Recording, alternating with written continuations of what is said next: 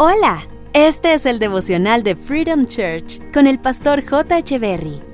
Bienvenidos.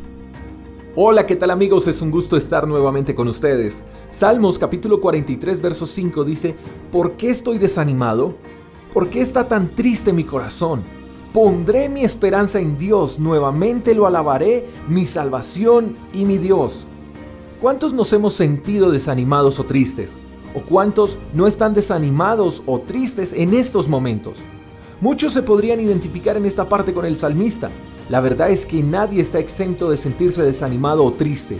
Pero es aún más triste ver que muchos no reaccionen como reaccionó el salmista, porque el salmista se siente desanimado y triste, pero dice, pondré mi esperanza en Dios, nuevamente lo alabaré, mi salvación y mi Dios. Tenemos que reconocer que el desánimo y la tristeza roban la esperanza y opacan la adoración.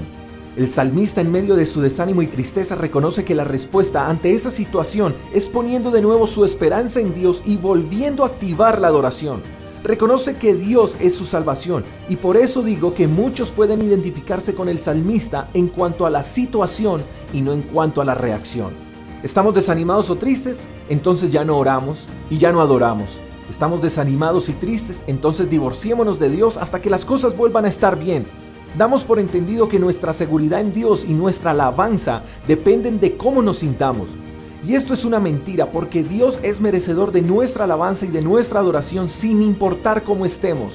Además, déjame decirte algo, lo que tú le expreses a Dios en momentos de tristeza y desánimo, eso también es alabanza y adoración porque no se trata de cómo te puedas sentir, sino de la sinceridad con la que te acercas a Dios.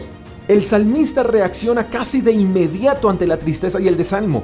Se siente así y dice, pondré mi esperanza en Dios, nuevamente lo alabaré, mi salvación y mi Dios. ¿Estás desanimado? ¿Estás triste? Adora. Busca a Dios, no te canses de orar. Y si tienes pereza de orar, ora con pereza, pero ora. ¿Tienes pereza de adorar? Adora con pereza, pero adora. No permitas que el desánimo y la tristeza opaquen tu fe y tu adoración. Diga el débil, fuerte soy. Diga el débil, fuerte soy.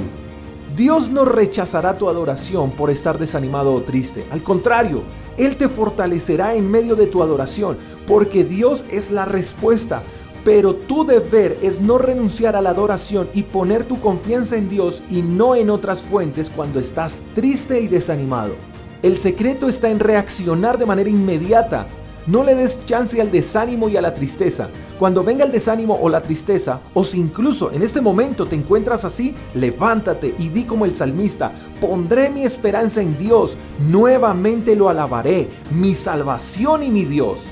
Hay más cosas por agradecer y disfrutar que por las cosas que hay que entristecerse. Hay más motivos por los cuales adorar que por los cuales quejarnos. Hoy es el día en que el desánimo y la tristeza tienen que irse, porque tu alabanza, porque tu adoración, porque el acercarse a Dios en oración las ahuyenta. Este es tu día, hoy es tu mejor día, así que sacúdete, alaba, adora y disfruta de este nuevo día que Dios ha creado para ti. Te mando un fuerte abrazo. Hasta la próxima. Chao, chao. Gracias por escuchar el devocional de Freedom Church con el pastor J. Echeverry.